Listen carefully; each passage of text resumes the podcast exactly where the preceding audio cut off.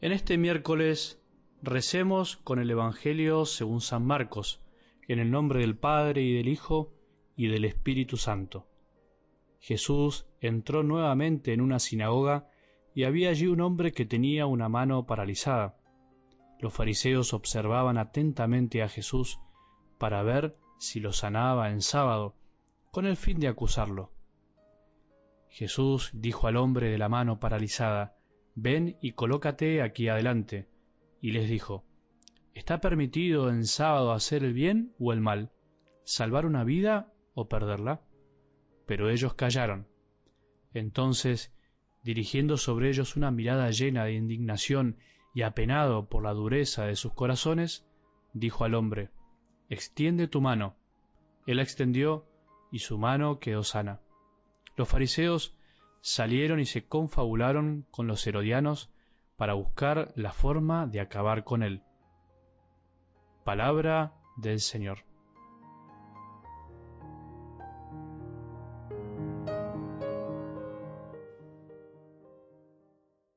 Hablando de señalar, pero el señalar infantil y soberbio, como veíamos ayer con los fariseos, es bueno aclarar que se puede señalar de muchas maneras, ¿no?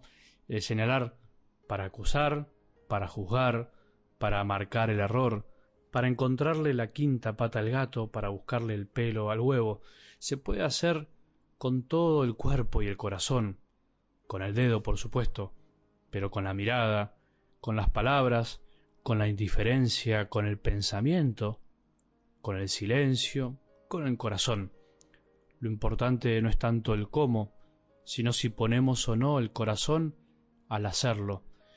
A todos nos acecha siempre interiormente el deseo de juzgar, de creernos los dueños de la verdad, pero es muy distinto el llegar a decirlo o no, el llegar a expresarlo de alguna manera o no.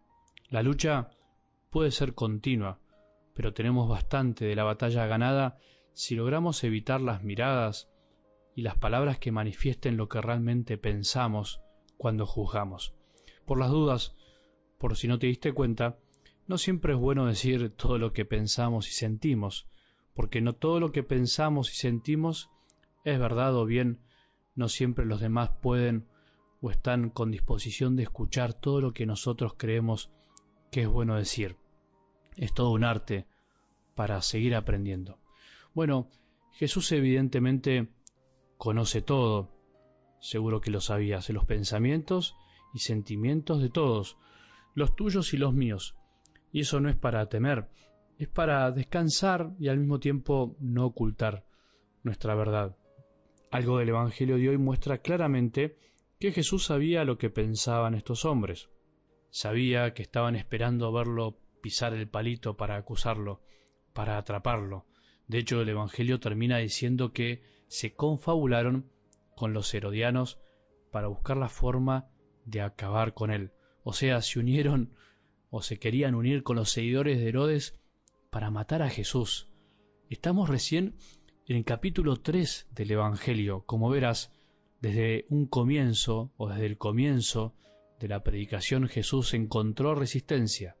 Desde el principio y al mismo tiempo su fama se iba extendiendo, crecía, por toda la región, y al mismo tiempo los señaladores, los que se creían dueños de la verdad, empezaron a organizar su muerte. ¡Qué locura! Los fariseos eran terribles.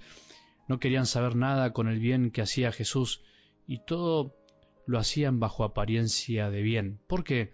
Porque se creían dueños de la verdad, porque creían que sólo lo que ellos pensaban y sentían era verdad, que Dios estaba donde ellos creían que tenía que estar. Y esto se repite en todos lados y en toda la historia, en muchos corazones. El fariseísmo es el cáncer religioso silencioso de miles de personas que dicen creer. Pasa en nuestras familias, amistades, trabajo, grupos de oración, comunidades, parroquias, sacerdotes, movimientos, obispos, en todos no hace falta ser muy malos para tener un corazón pintado de fariseos intenso.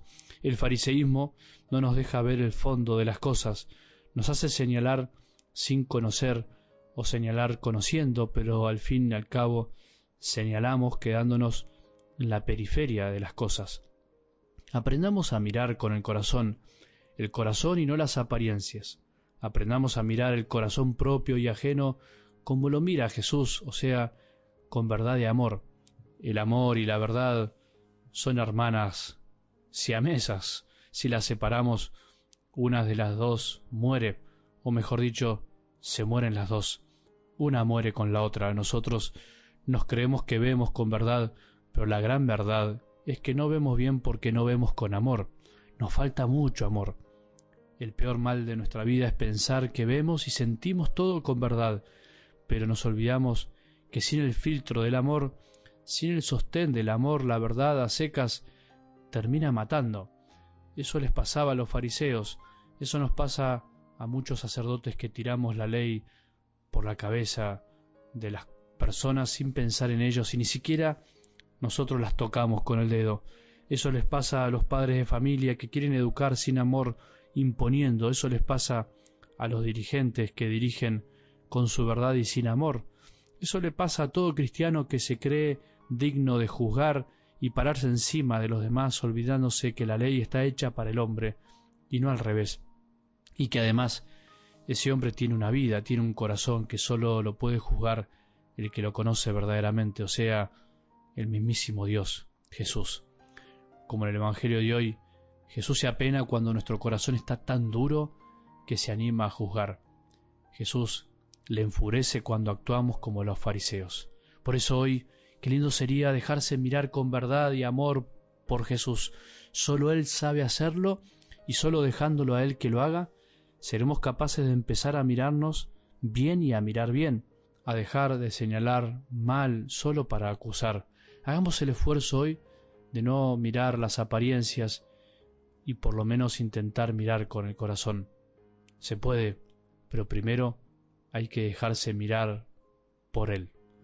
Que tengamos un buen día y que la bendición de Dios, que es Padre misericordioso, Hijo y Espíritu Santo, descienda sobre nuestros corazones y permanezca para siempre.